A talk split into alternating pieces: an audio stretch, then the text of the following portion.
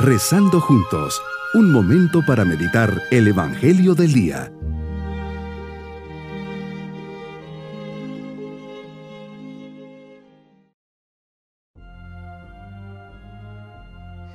Llenos de la presencia del Señor, comenzamos este día domingo de la quinta semana de Cuaresma y nos vamos aproximando hacia la Semana Santa, momento de encuentro con nuestra salvación.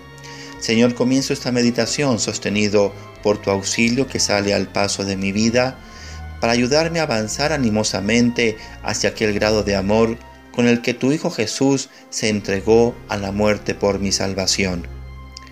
Meditemos en el Evangelio de San Juan capítulo 11 versículos 1 al 45. Señor, te acompañamos a Betania. Tu amigo Lázaro está enfermo. Marta y María, sus hermanas, están con él. Nos cuentas que María te ungió con perfume y enjugó tus pies con su cabellera, una actitud de gran humildad, servicio y gratitud. Has sido siempre una persona tan especial para ellos. Ellas te mandan decir, Señor, el amigo a quien tanto quieres está enfermo. Tú ya sabiendo lo que vendría, dices, esta enfermedad no acabará en la muerte, sino que servirá para la gloria de Dios, para que el Hijo de Dios sea glorificado en ella. Nos dices que amabas a Marta, a María y a su hermano. El amor y la amistad son dos aspectos que sobresalen en este pasaje. Así es tu corazón, un corazón que siempre ama y crea un lazo de amistad profundo con las personas. Jesús apareces en la resurrección de Lázaro como aquel que tienes poder sobre la muerte. Eres verdaderamente la resurrección y la vida y lo demuestras con hechos. Yo he venido para que tengan vida y la tengan en abundancia. Aquello que para el hombre resulta imposible, como dar la vida o resucitar a un muerto, es posible para Dios. Para ti nada es imposible. La resurrección de Lázaro es tu último milagro que cumples antes de tu pasión. Nos enseñas para que el hombre pueda tener vida, para que sea derrotado el último enemigo, la muerte, es preciso que ofrezcas tu vida, sufras tu pasión, mueras y resucites.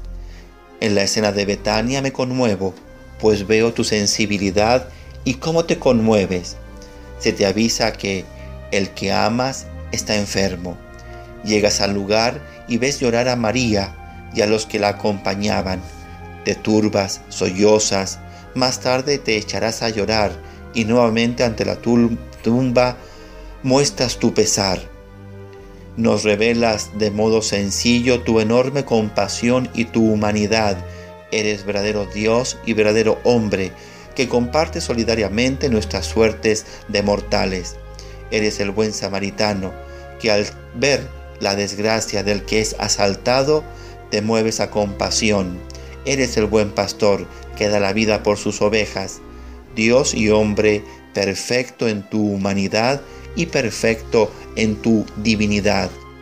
Viendo la resurrección de Lázaro comprendemos que Dios es amor, eres amor.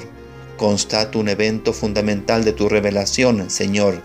Ecce homo, he aquí el hombre perfecto en su humanidad. Ecce Deus, He aquí Dios, Señor de la vida y de la historia. Me uno a la reflexión del Papa Benedicto el 10 de abril del 2011. La muerte representa para nosotros como un muro que nos impide ver más allá y sin embargo nuestro corazón se asoma más allá de este muro y aunque no podemos conocer lo que esconde, sin embargo lo pensamos lo imaginamos expresando con símbolos nuestro deseo de eternidad. El ser humano anhela una patria que lo reciba al final de sus fatigas. Ahora bien, la fe en la vida eterna no es algo fácil.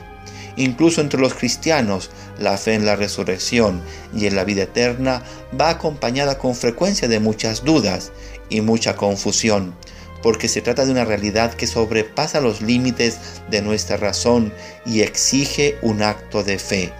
Ahora bien, con la fe en Cristo todo cambia. Esta es la verdadera novedad que irrumpe y supera toda barrera.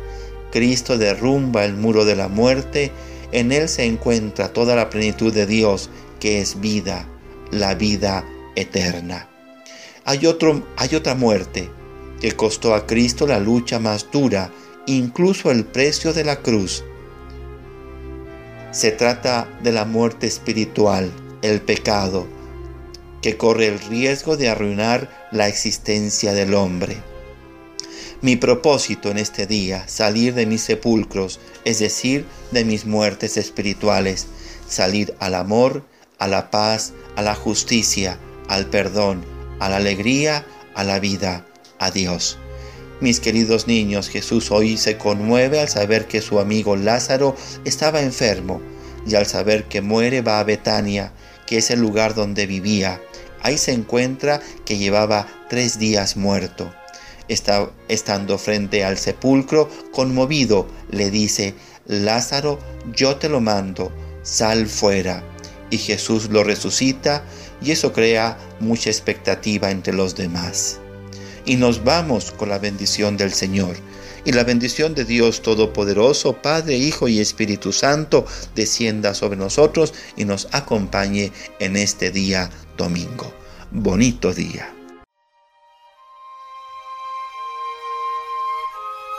Hemos rezado junto con el Padre Denis Doren, Legionario de Cristo.